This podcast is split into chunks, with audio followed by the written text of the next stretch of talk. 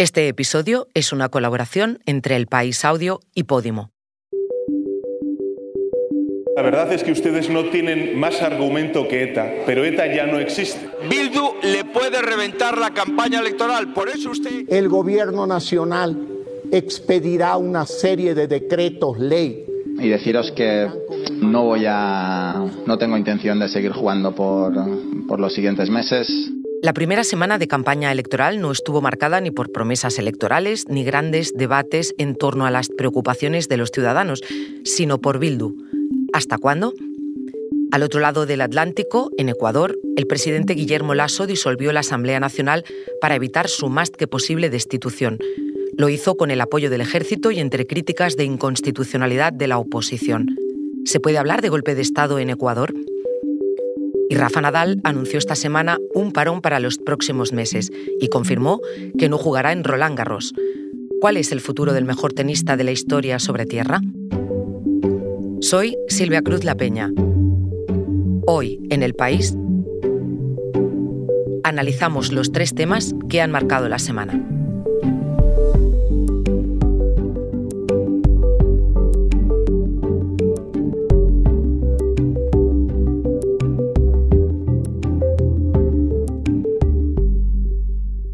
La primera semana de campaña electoral para las elecciones municipales y autonómicas que se celebran el domingo 28 de mayo ha estado marcada por la confrontación en torno a Bildu y ETA. Es que ustedes se han equivocado en la elaboración de las listas municipales para el próximo 28 de mayo. O rompe con Bildu o rompe con la decencia. Señor Sánchez. Eh, nosotros estamos por un futuro en paz y convivencia. Nuestro compromiso es claro, es nítido. Todas las gentes de Euskal Herria Bildu y este paso.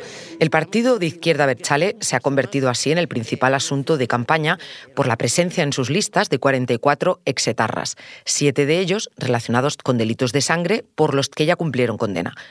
Después de mucha presión política y mediática, anunciaron que no tomarían posesión de sus cargos si resultaban elegidos el próximo 28 de mayo. Pero la cosa no acabó con esa renuncia. La presidenta del Partido Popular de Madrid y candidata Isabel Díaz Ayuso fue más allá. Ayuso claramente ha ido mucho más lejos de lo que, de lo que a Feijó le gustaría, porque ha, atacado directamente a las víctimas, eh, se ha enfrentado a las víctimas. Las víctimas que fueron las que sacaron este asunto, que si el PP no lo sacó, lo sacó el Covite, que fue la que vio que, que estaban estas listas con 44 eh, condenados por terrorismo, pues justo las víctimas le han dicho a Ayuso, oiga señora, un poquito de respeto quien habla es mi compañero de política del país, Carlos Cue, que lleva toda la semana siguiendo la campaña desde el Congreso y el Senado. Cue recordaba que fue Ayuso quien planteó también estos días la ilegalización de Bildu, pero la Fiscalía General del Estado no encontró ningún motivo mínimamente racional para hacerlo. Pero la presidenta madrileña siguió en su línea. Yo creo que se puede revisar y creo que deberíamos intentarlo. Una gran parte de personas del mundo jurídico que desde, desde el momento que se legalizó Bildu hasta ahora han estado en desacuerdo con ello. Ayuso, sus pasadas de frenada están estudiadas, con lo cual cuando Ayuso está haciendo estas cosas, no es que se le caliente la boca, es que está pensando en el voto de Vox y en quitarle todo el espacio a Vox para sacar mayoría absoluta. Lo que pasa es que puede movilizar a la izquierda y sobre todo puede decir barbaridades como enfrentarse nada menos que a la presidenta de Covite de las víctimas y a la hermana de Gregorio Ordóñez, que es uno de los grandes mitos del asesinado del PP, que fue concejal del PP en San Sebastián, de los primeros asesinados por ETA. Con respecto a eso de pasarse de frenada que comentaba mi compañero, ha dado la sensación de que el PP ha perdido el control de su discurso, o al menos de un discurso uniforme. Por eso le pregunté a Carlos si esta insistencia en meter a Bildu y a ETA en la campaña podría pasarle factura al Partido Popular. El gran riesgo del tema de ETA, que no es la primera vez que el PP lo usa en campaña, de hecho lo ha usado prácticamente en todas las campañas, el gran, riesgo siempre es la pasada de frenada, porque los excesos pueden hacer que se movilice la izquierda. Ya ha pasado otras veces. Ya le pasó a Rajoy. Rajoy salió a la calle muchísimas veces contra Zapatero, contra la, contra la, negociación o el diálogo con ETA, y al final Rajoy acabó perdiendo las elecciones con Zapatero y luego las, las ganó por la economía, pero las perdió entre otras cosas porque movilizó mucho la izquierda, que también se pone eh, de muy mal humor cuando ve que se aprovecha el terrorismo, con lo cual tienes que tener cuidado. Carlos me hablaba del papel del PP estos días, pero ¿cómo ha afrontado el Gobierno este cambio de guion en la campaña? Una de las claves de esta campaña es precisamente cuánto dura Bildu, cuánto aguanta este tema, porque este tema es evidente que ha roto la campaña tal como estaba diseñada por parte del gobierno, que pensaban en una campaña más de iniciativa, de propuestas, de, anuncios, de contenido, de gestión, y se ha girado una campaña sobre ETA, una campaña que no tenía nada que ver con lo previsto. Entonces, hay que ver cuánto se puede estirar. Desde luego, desde el PSOE están convencidos que este fin de semana se debería agotar, eh, pero desde el PP van a intentar estirar tirarlo hasta el final porque creen que, es el marco de campaña ideal para, para hablar de Sánchez y hablar de los socios de Sánchez sobre el tono que han mantenido los partidos estos días, también me comentó algo Carlos Cue. Bueno, esto sí que es interesante porque yo creo que si estamos viendo esta campaña tan brutal con unas elecciones municipales donde se reparte mucho poder, pero no es la joya de la corona que es la Moncloa, cuando se acerque el momento de, de discutir la Moncloa, yo creo que la campaña va a ser terrorífica. los puentes entre el PP y PSOE están completamente rotos. Eh, el PP ha entendido que lo más eficaz para ellos es una campaña durísima contra Sánchez, generar una movilización extraordinaria en la derecha contra Sánchez y para generar eso creo que la campaña va a ser brutal y evidentemente Sánchez no es una persona de las que se va a quedar parada y va a contestar y también Sánchez es muy duro cuando responde a Feijón. Un momento, Ahora volvemos, pero antes te contamos una cosa. Hoy en el país te recomendamos RQR, el podcast en el que Anton Lofer y Rubén Entonces aseguran que nada tendrá sentido. Peor cita. Un chico que conocí por Tinder me dijo de quedar. Me dice que tiene un plan que tenía muchas ganas de hacer. Eh, me, me, quedo con él y me planta hacer una cola inhumana de gente para asistir a la capilla ardiente de Lina Morgan. O sea... RQR es un podcast exclusivo de Podimo. Porque escuchas mientras te informas con las mejores historias, te regalamos 30 días gratis de suscripción a Podimo, la app de podcast y audiolibros. Date de alta en podimo.es barra hoy en el país. Después, solo 3,99 euros al mes.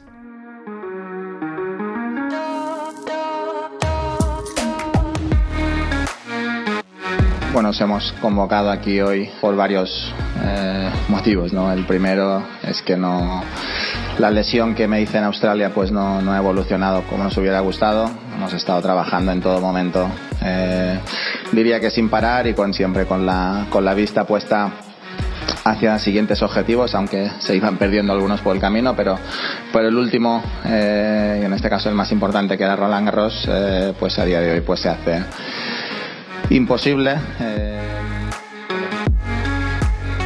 Hola Alejandro, ¿cómo estás? Hola Silvia, pues con un poquito de, paz después de dos días de bastante vorágine. Alejandro Ciriza es mi compañero de deportes y dice que tiene paz, pero también sabemos que está ya preparando su viaje a Roland Garros, a ese torneo precisamente en el que no va a participar Rafa Nadal. Alejandro está conmigo al teléfono hoy porque es posiblemente una de las personas que, que más sabe sobre la figura de Rafa Nadal. ¿Cuántos años hace que lo sigues, Alejandro? Pues lo sigo prácticamente desde hacía nueve temporadas, desde 2015, o sea que ya casi, casi, casi una década, como bien dice. Y dinos entonces, ¿qué trascendencia tiene este anuncio más allá de lo personal, obviamente, para Rafa Nadal? Bueno, pues de, entrada significa que, las dos próximas semanas en una, en una cita absolutamente esencial del tenis como es Roland Garros, pues vamos a perder pues, pues al mejor jugador de, la historia del torneo, ¿no? Eh, que no lo va a jugar por primera vez desde, desde 2005 es el gran símbolo, Rafa es el gran símbolo de, la Tierra y al final, pues bueno, es una pérdida eh, brutal. Eh, no hay más que ver más que la portada del equipo de, este viernes que, lo dice muy a las claras, ¿no? Una, una Tierra sin su rey, pues, pues creo que lo sintetiza a la perfección, sin duda. Perfectamente. Alejandro, para ti que llevas tantos años siguiéndolo, has tenido acceso a él y a su equipo y hasta has escrito un libro sobre él que acaba de salir, seguramente no haya mucho misterio en esa rueda de prensa que, ha dado esta semana, pero para los que no tenemos ese conocimiento, hubo algunos mensajes un poquito crípticos y te voy a pedir que me ayudes a descifrarlos. Eh, por ejemplo, este. No tengo intención de seguir jugando por, por los siguientes meses. Necesito poner un, un punto y aparte a lo que es mi, mi carrera deportiva. Alejandro, ¿qué significa ese punto y aparte que dice ahí Rafa Nadal? Bueno, viene a significar que, Rafa, como, como, toda persona, como todo ser humano, también necesita, necesita frenar. Eh, Rafa lleva muchos años yendo muy, muy al límite, tanto física como mentalmente, y por mucha, por mucha fuerza y por mucho amor propio, mucho pundonor que, que tenga, llegado un momento en el que cuerpo y mente le están pidiendo, le están pidiendo parar, evidentemente, y, por, por eso lo hace fundamentalmente. Claro, has hablado de límites y precisamente él hizo referencia también en la rueda de prensa a sus lesiones. La realidad es que han sido unos años, eh, estos últimos, que aunque eh, los resultados cuando he estado jugando han sido, eh, creo que de, primer nivel, mi día a día ha sido de un nivel muy bajo. ¿no? ¿Cómo es el día a día de Rafa Nadal? Pues Silvia, el día a día de Rafa Nadal eh, es mucho menos edulcorado de lo que nos, imaginamos. Ha estado salpicadísimo de, mucho dolor. Eh, hay que tener en cuenta que una quinta parte prácticamente de su carrera ha estado lesionado. ¿Y qué significa eso? Muchos días de baja, muchos días de enfermería, muchas visitas al médico, muchos pinchazos, radiofrecuencias, todo tipo de técnicas, eh, dolor de espalda, de muñeca, de apéndice, de rodillas, de tobillos, de muñecas. Y nos lo contaba, pues bueno, su propio entrenador siempre ha sido muy explícito. Eh, nos ha contado que más de una ocasión, eh, pues bueno, eso han tenido que recoger las cosas irse a casa porque hay días en los que el cuerpo o directamente la mente no, no respondía. Alejandro, me produce curiosidad, precisamente tú que lo has visto tan de cerca, ¿cómo afronta él eh, cuando tiene que retirarse de un entrenamiento, ese dolor, cuando el dolor le impide eh, seguir? Bueno, yo creo que es una persona que, encuentra ahí un equilibrio, un término medio muy, muy bueno. Es decir, eh, creo que es una persona que no es ni, excesivamente triunfalista, ni excesivamente, pues bueno, ni, tiende a irse hacia abajo cuando, cuando las cosas no van, no, van bien, ¿no? De queda ese regusto, ese regusto amargo, pero, bueno, eh, se, comporta, se comporta así, Rafa. Y además, Silvia, hay que tener en cuenta otro factor, que al final eh, Rafa no deja de tener 37 eh, años, es decir, ya es un, hombre adulto y, las circunstancias vitales han, cambiado. Con lo cual, bueno, eh, ha llegado un momento en el que, en el, que el sufrimiento, digámoslo así, ha pesado o, prevalece sobre, sobre el placer de las victorias y él entiende que, es momento de un giro vital. Vamos a seguir con esa rueda de prensa porque dijo también ahí Rafa Nadal y yo creo que es la primera vez que lo escuchamos decir algo así, como ponerle fecha de caducidad a su carrera deportiva. Y eh, intentar encarar el, año que viene eh, con, garantías de poder hacer lo que yo diría o mm, lo que yo intuyo y, y creo que será mi último año, ¿no? O sea que Alejandro, dice ahí Rafa Nadal, creo, creo que será mi último año. ¿Crees que puede depararnos alguna sorpresa todavía? Bueno, tratándose de quién se trata, siempre existe un último as en la manga, pero yo creo que vino a decir que, él lo va a intentar. Eh, la hoja de ruta es relativamente clara, para unos meses.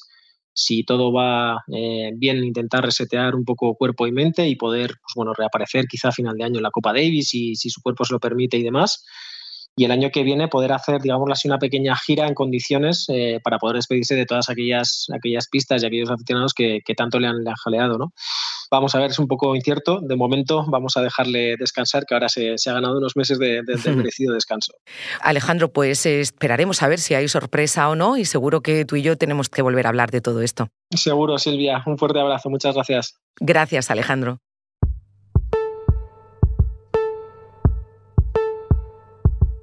Ecuador vive una grave crisis política con un final de momento incierto.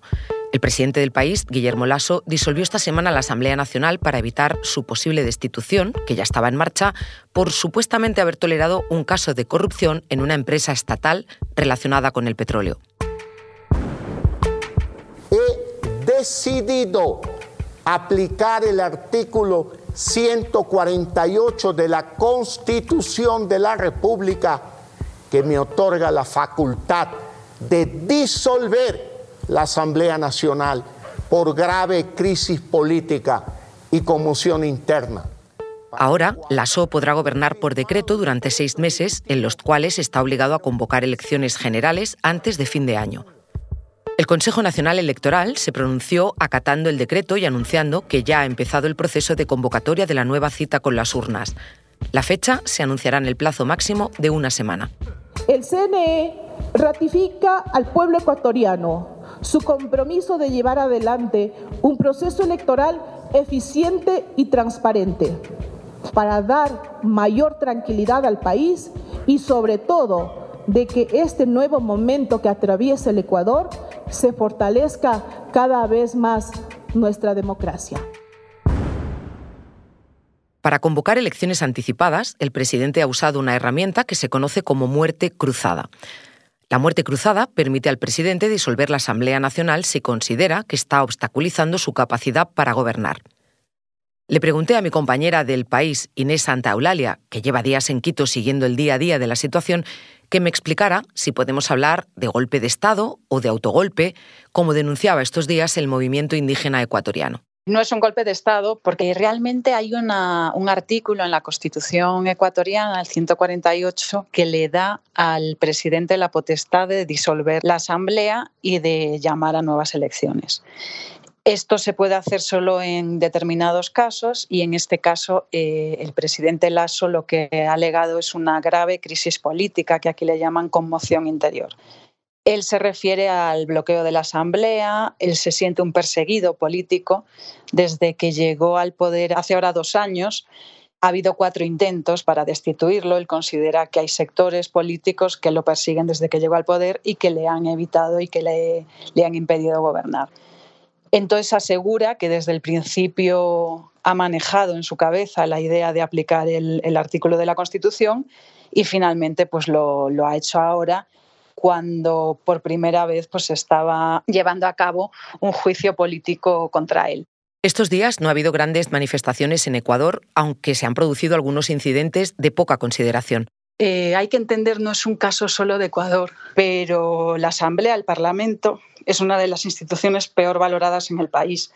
Entonces, realmente a la gente eh, que se cierre el Parlamento no le parece una cosa grave. Hay un poco esta idea de que se vayan todos. Inés publicó hace unos días en El País que con esta decisión de disolver el Parlamento ganaban todos. Pues por un lado, eh, el propio Lasso estaba completamente acorralado, no estaba claro que la oposición tuviera los votos para destituirlo, pero tampoco estaba claro que él tuviese los apoyos suficientes, con lo cual pues cabía la posibilidad de que saliera destituido este sábado. Entonces, en este caso, la verdad es que él sobrevive, seguramente se vaya a él en los próximos meses, pero por lo menos no lo echan. Y por otro lado, gana el correísmo, el correísmo, para quien no lo recuerde, es un movimiento izquierdista de nombre Revolución Ciudadana que lidera el expresidente Rafael Correa. En las últimas elecciones locales ganó muchísimas plazas, por ejemplo, la de la ciudad de Guayaquil, dominada durante tres décadas por la derecha. El correísmo tiene la capacidad de movilizar a la gente muchísimo, de sacar a la gente a las calles y nada de esto ha pasado estos días. Se ha disuelto la asamblea y yo estoy en Quito la vida es absolutamente normal. Entonces eso demuestra también que, en el fondo el correísmo está de acuerdo con esta opción porque les, les permite tener la posibilidad de volver al poder si es que, si es que ganan, pues mucho antes de lo pensado. Lasso puede volver a presentarse a la reelección, pero se arriesga a perder el cargo. Inés pudo entrevistar hace unos días al todavía presidente del país, que la recibió en el Palacio de Carondelet, sede del gobierno de Ecuador. Él tenía ganas también de, explicar por qué se consideraba una víctima de una persecución política, tenía ganas de contarlo y yo lo vi eh, muy tranquilo. De hecho, al llegar, incluso confesó que estaba mejor ahora que en los últimos cinco meses.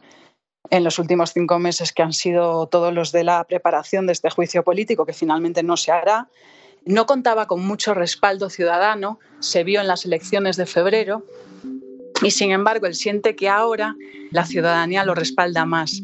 Y, bueno, a ver, no asegura que no se vaya a presentar a las, a las elecciones, que seguramente serán a finales de agosto, pero desde luego no parece que tenga ninguna intención de hacerlo.